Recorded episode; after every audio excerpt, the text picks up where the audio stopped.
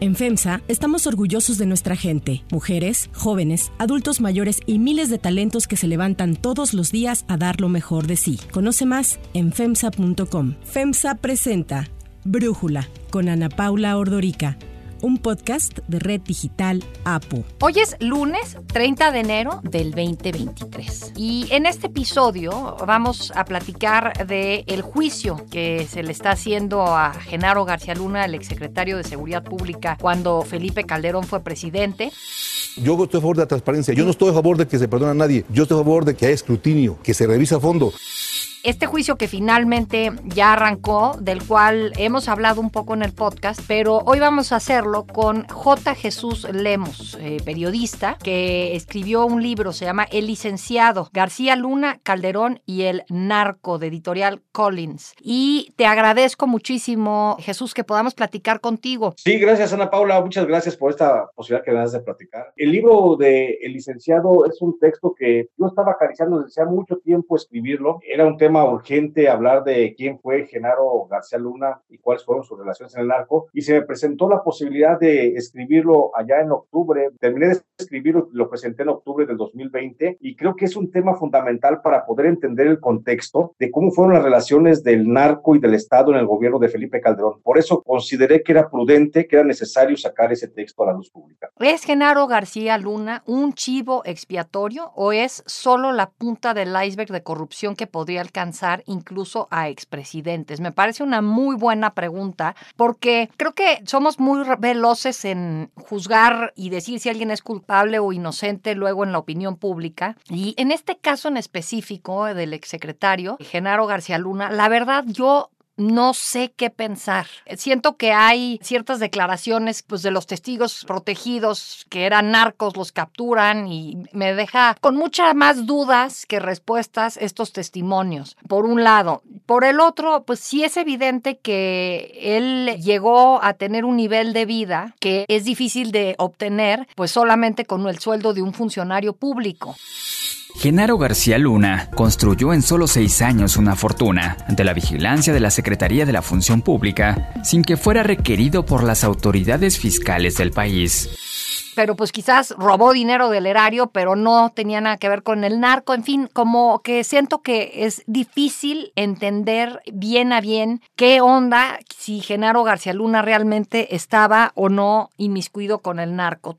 ¿Tú qué piensas? Bueno, eh, finalmente yo creo que después de mucho investigar el tema, yo pienso que Genaro García Luna es eh, producto de esa maquinaria de corrupción que tenemos en el régimen de gobierno mexicano. No le vamos a poner partidos ni le vamos a poner nombres, simplemente es un régimen de gobierno que está corrompido y que se acercó con el narcotráfico para venderle protección desde 1982, cuando surgió el cártel de Guadalajara. Y entonces hemos visto una serie de actores políticos, funcionarios públicos que se han tenido que acercar al narcotráfico, no como una obligación, sino más bien como a veces hasta producto de una inercia oficial del, del Estado mexicano, en la que tiene que haber esa correlación narco y Estado. Yo a, a este, a Genaro García Luna, digo, no es una justificación, por supuesto, todos somos responsables de nuestros actos, pero creo que influyó mucho en la conducta de García Luna la inercia de corrupción que ya se traía en el Estado y finalmente terminó siendo imbuido por las aguas de la corrupción nacional y terminó poniéndose al servicio del narcotráfico. Por supuesto, no es un chivo expiatorio. Yo, por mi propio trabajo periodístico, te puedo asegurar, Ana Paula, que Genaro García Luna, digo, los periodistas no somos, no somos jueces, ni ministerios públicos, ni policías, exponemos la información, pero la información que yo he logrado obtener, sin duda alguna, a mí en lo personal me convence de que sí fue responsable de grandes actos de corrupción que puso al servicio de los cárteles del Beltrán Leiva o del Sinaloa, por decir algunos nombres nomás, puso al servicio de ellos toda la maquinaria de protección del Estado. Pues creo que sí hay un grado de responsabilidad, sí hay, sin duda alguna. Justo eso me genera mucha duda. Cuando hablas de que puso los servicios del Estado a disposición del cártel de Sinaloa y de los Beltrán Leiva, pues que no ellos eran grupos antagónicos? O sea, ¿cómo puedes tú como funcionario trabajar para el Estado y además ser una especie de conducto facilitador de dos distintos grupos del narco? Sentiría yo que eso no es viable para los narcotraficantes. Preferirían o buscarían o exigirían pues que se les apoye a un solo grupo, no a los dos. Sí, lo que pasa es que en el caso del cártel de los Beltrán y del caso del cártel de Sinaloa,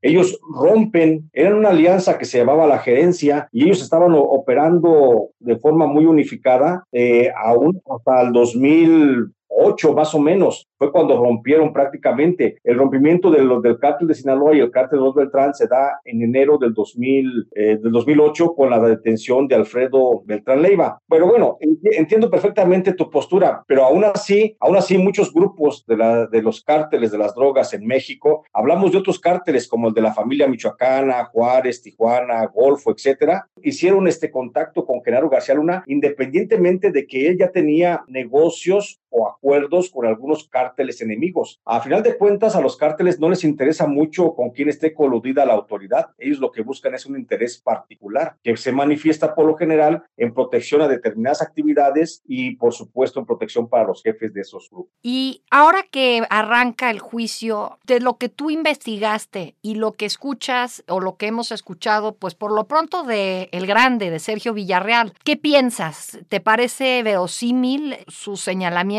Sus acusaciones, su testimonio? Yo los considero, los, testimonios de Sergio Enrique Villarreal, los considero muy centrados en la realidad. Tal vez no nos han sorprendido mucho a la sociedad mexicana, Ana Paula, porque es información que de alguna u otra forma ya se sabía en México. Ya hay muchos trabajos periodísticos, hay muchos, muchos trabajos, hay libros, hay grandes reportajes sobre estos temas de cómo fue la corrupción entre García Luna y, el, y Sergio Enrique Villarreal, que era el representante de los Beltrán Leiva. Tal vez por eso no nos sorprende y por eso lo vemos hasta como normal el hecho de que en la declaración en el primer deposo del Grande haya dicho que cuánto le pagaba y cómo se lo entregaba a Genaro García Luna. Y ya no nos sorprendió a los mexicanos porque ya llevamos años escuchando esa versión, pero por parte de versiones periodísticas. No lo habíamos escuchado como parte de una versión de una declaración judicial. Entonces, por eso no nos sorprende, pero en realidad es algo sorprendente. Es que los mexicanos nos hemos ya tan normalizado tanto la relación de corrupción que ya no nos impactan grandes cosas. Ya no nos impacta el hecho de que haya dicho es que secuestró un día a Genaro García Luna, es eh, eh, el que era el, jefe de los Beltrán Leiva, lo secuestró y se lo llevó por cuatro horas. Ya no nos sorprende eso, porque ya lo hemos como asimilado. Hay mucho trabajo informativo. Digo, yo en mi libro licenciado, yo di a conocer las formas de corrupción, el secuestro, las, los encuentros entre Beltrán Leiva y entre Genaro García Luna. Lo doy a conocer en el 2020 y hoy apenas lo estamos conociendo públicamente en este, en este juicio. Y tal vez por eso no será así como, pues lo asumimos como muy fácil, pero son por supuesto declaraciones que tienen verosimilitud que sí están ajustadas, pienso yo, a la realidad. Si tú no crees que lo que dice Villarreal, el grande, dice algo para dañar a, eh, porque esa es otra versión que hay ahí, y yo aquí estoy tratando de jugar el abogado del diablo, pues para sacarte este, más información de todo lo que ya investigaste tú, ¿no? Y en ese sentido, preguntarte, cuando dice el grande que Genaro García Luna trabajaba para proteger al Chapo, para proteger al Mayo Zambada, tú hablas también de los Beltrán Leiva. El narco mexicano Sergio Villarreal Barragán, alias El Grande, aseguró que Arturo Beltrán Leiva secuestró al exsecretario de Seguridad Pública mexicano, Genaro García Luna, porque este no contestaba sus llamadas en un momento que parecía tomar partido por la facción de Joaquín El Chapo Guzmán.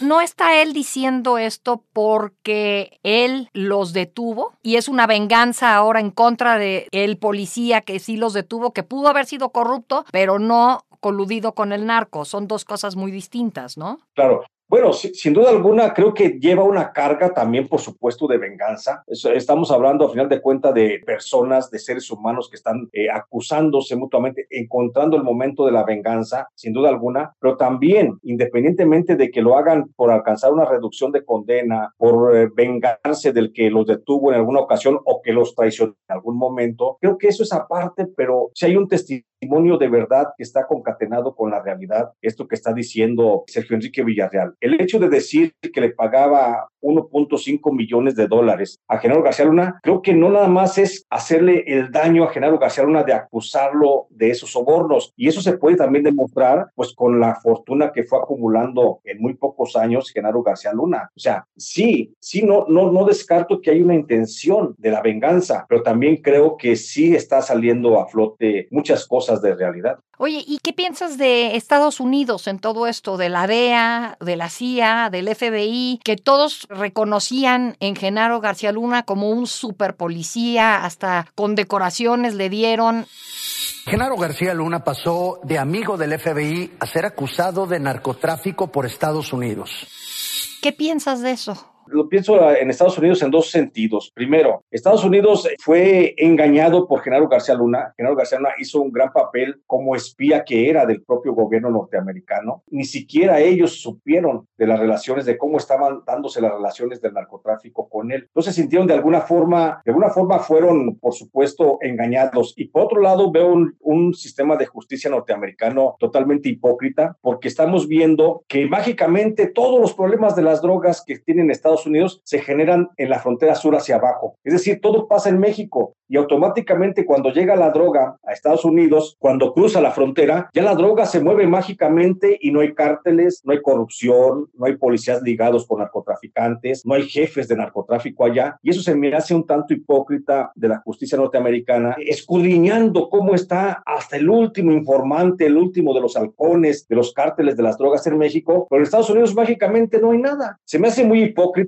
se me hace muy hipócrita del gobierno norteamericano que incluso el propio juez Brian Coogan en este juicio haya le haya dicho a Genaro García, García Luna, le haya advertido de que no mencionara nombres de norteamericanos relacionados con él en ningún sentido. Eso se me hace como proteger a los narcotraficantes de aquel lado, que también están integrados en cárteles, que también están integrados en organizaciones criminales, que también son delincuencia organizada, y no los podemos saber porque el juez justamente los está protegiendo. Entonces, yo veo en esos dos sentidos, Ana Paula, la justicia norteamericana, la veo como que primero se dejó engañar por Genaro García Luna, y ese es el gran dolor que tiene y segundo, no quieren que tampoco se descobije cómo están las relaciones narco-estado que también tienen de aquel lado de la frontera. Oye, por otro lado, ¿qué has pensado o cómo ves? Siento que cuando vimos el juicio del Chapo Guzmán en este mismo juzgado en Nueva York, pues realmente ya se sabía que Chapo era un narcotraficante y que la gran duda era cuál iba a ser su condena.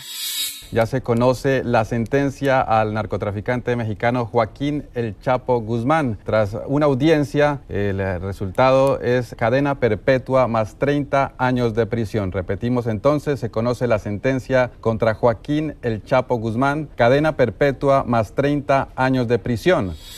Pero aquí, en el caso de García Luna, cabe la posibilidad de que salga absuelto. Él no se ha declarado culpable, como yo creo que los estadounidenses pensaban que iba a suceder, que se iba a declarar culpable para tener una condena más laxa. Y cuando no se ha declarado culpable, pues ahora tiene que llevarse a cabo todo este juicio y pues puede salir absuelto García Luna, ¿no? ¿Tú qué piensas de esto?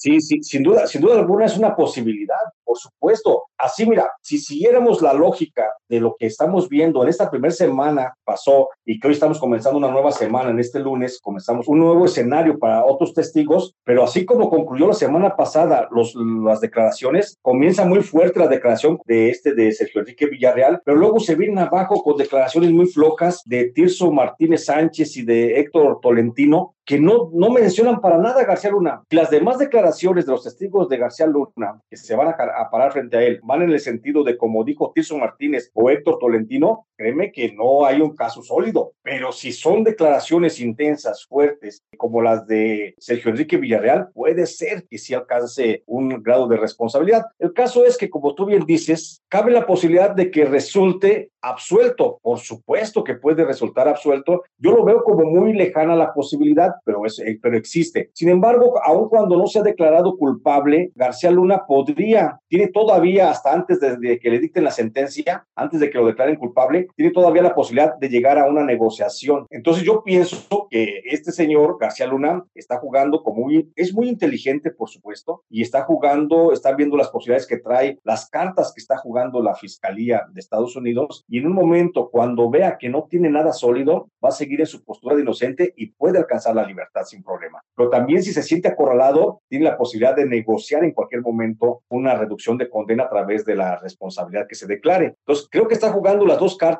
pero sí, como tú dices, Ana Paula, puede quedar en libertad sin mayor problema si, si el juicio sigue como fueron los últimos testigos que presentó la fiscalía. Bueno, uno de los testigos incluso ya se, se cayó porque todo lo que dijo le pareció al juez que no era verosímil, ¿no? Yo lo que me gustaría, la verdad, de este juicio en Nueva York es que, en la corte esta de Brooklyn, es que presenten testimonios con pruebas y que no sean solo dichos de capos del narcotráfico que fueron extraditados y que fueron capturados por García Luna, porque siento que eso no le da solidez al juicio. Sí, hay que recordar también aquí una cosa, Ana Paula, hay que recordar que el, el testimonio es una de las dos pruebas. Hay dos tipos de prueba en el Poder Judicial, tanto en Estados Unidos como en el mexicano. Está la prueba testimonial, que es el deposo de, alguien que le consta de los hechos, y está la prueba, pues la prueba física. ¿sí? Y en este caso, la testimonial, pues debe de considerarse como una prueba. No es que sean hechos mencionados a vapor, son los testigos estudiados por la Fiscalía. Lo interesante aquí sería que esos dichos de cada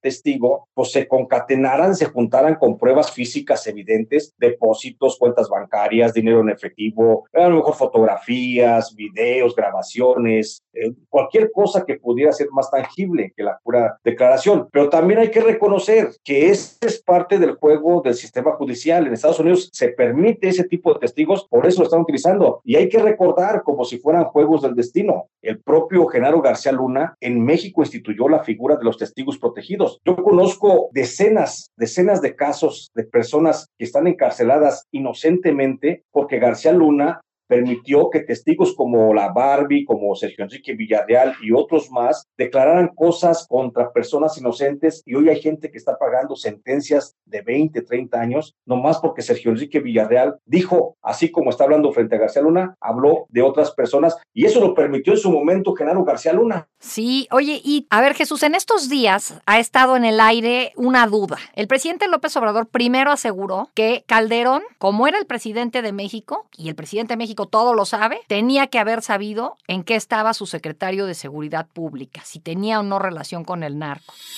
Imagínense en términos de justicia que el hombre fuerte, el más cercano a Calderón, el secretario de Seguridad Pública, esté en la cárcel acusado de proteger a un grupo de la delincuencia organizada. ¿Nos debe Calderón esa explicación? Ya después ha dicho, bueno, los presidentes no saben absolutamente todo. Pero tú en el licenciado, ¿qué encuentras respecto a esto? ¿Qué sabía o no Felipe Calderón sobre Genaro García Luna, su secretario de Seguridad? Bueno, lo que yo encuentro en la investigación previa a la publicación del libro del licenciado, encuentro que Felipe Calderón sí sabía, sí sabía lo que hacía su secretario de Seguridad Pública. Eh, la, la tesis del presidente López Obrador, que ha venido suavizando la postura presidencial respecto primero a un señalamiento con índice de fuego y después a una duda muy placentera, pues él sabrá por qué lo manifiesta, pero periodísticamente yo te puedo decir que el presidente en su momento Felipe Calderón sí supo lo que hacía su secretario de Seguridad Pública por un solo hecho que yo escribo en el libro, una versión de Sergio Enrique Villarreal, que refiere que hubo un acuerdo entre el Mayo Zambada y Arturo Beltrán Leiva para crear una vaquita, así le llamaba, una bolsa de dinero de 20 millones de dólares que se lo harían llegar al presidente Felipe Calderón para que éste pusiera en el cargo de secretario de Seguridad Pública a Genaro García Luna, a quien ya conocían estos dos jefes del cártel porque ya habían trabajado cuando García Luna estaba al frente de la AFI en el gobierno de Vicente Fox. Entonces, por eso mismo, si partimos de ese, de ese principio, de lo que dijo Sergio Enrique Villarreal Barragán. Pero pues de nueva pues, cuenta entonces, es un tema de creerle a un, lo que dice un narcotraficante. No hay una prueba. Sí, no, es sí, un no, dicho. Pues es que son narcotraficantes Ana Paula, porque estamos imbuidos en el tema del narcotráfico. No creo que haya un cardenal, un obispo que quiera declarar al respecto, porque no sabe, porque no es ambiente, no estaba él ahí. Son narcotraficantes, pero... Pero no tienen pruebas, a lo que voy es no tienen pruebas, no tienen una fotografía de eh, ellos entregándole la maleta a Felipe Calderón, o sea, son dichos de narcotraficantes, entiendo que, que como dices, pero no hay pruebas. Al final de cuentas. Sí, ¿Sí? O sea, yo, yo, yo lo entiendo así. Yo digo, los periodistas no somos jueces ni ministerios, ni ministerios públicos ni policías. La prueba documental, la prueba testimonial es la base de, de, nuestro trabajo informativo. Y si el grande dijo en algún momento que Felipe Calderón recibió dinero a cambio de colocar a García Luna en el cargo, pues debe estar sustentada también en algo, por supuesto. Creo que por lo menos debe de partir una investigación al respecto de ese, sí. de ese tema. Si no tiene la calidad moral para declarar, pues bueno, al final de cuentas estamos hablando de un mundo de delincuentes. Ahí sí yo, por ejemplo, siento que Felipe Calderón es de los pocos presidentes. Pudo haber tenido muchos defectos, incluso empezar la guerra contra el narco, pero es alguien que no le cambió su nivel de vida, su estilo de vida en lo económico después de ser presidente, a diferencia de cómo vivía antes. Entonces, te dan 20 millones de dólares para poner a un secretario. Siempre dicen que hay dos cosas que no se pueden esconder, el amor claro. y el dinero. ¿Dónde tiene sí. escondido ese dinero Felipe? Calderón? Yo no puedo responder por Felipe Calderón. Creo que más bien esa pregunta se la tenemos que hacer a Felipe Calderón. Que diga, que hable si recibió dinero o dónde tiene ese dinero. Ahí está la versión y yo, yo solamente soy el mensajero, Ana Paula. ¿sí? Ahí está la versión, yo soy el periodista, yo soy el que le expongo. Y ahí está la versión de, Sergio Enrique Villarreal Barragán. Si cabe una responsabilidad, pues ahí le corresponderá a Felipe Calderón. Yo no sé cómo viva Felipe Calderón. No sé si vive en la opulencia o si vive en la miseria. No sé ni cómo viva. Es más, no sé dónde vive Felipe Calderón. Entiendo que en la misma casa que vivía antes de ser presidente. Es que Felipe Calderón no recibió porque no se le nota en qué ha cambiado zapatos, ¿no? Un decir, pero creo que ahí al que le corresponde es a Felipe Calderón que salga a decir si realmente sabía o no sabía, porque también el silencio es delatador, si sabía o no sabía lo que hacía su secretario de Seguridad Pública, si recibió o no recibió dinero del narcotráfico, o si estuvo o no estuvo también en conocimiento de lo que hacía su secretario de Seguridad Pública y el narcotráfico. Bien, Jesús Lemos, muchísimas gracias por platicar con nosotros acerca de tu libro El licenciado de editorial Harper Collins. Gracias a ti, mi querida Ana Paula, te mando un fuerte abrazo.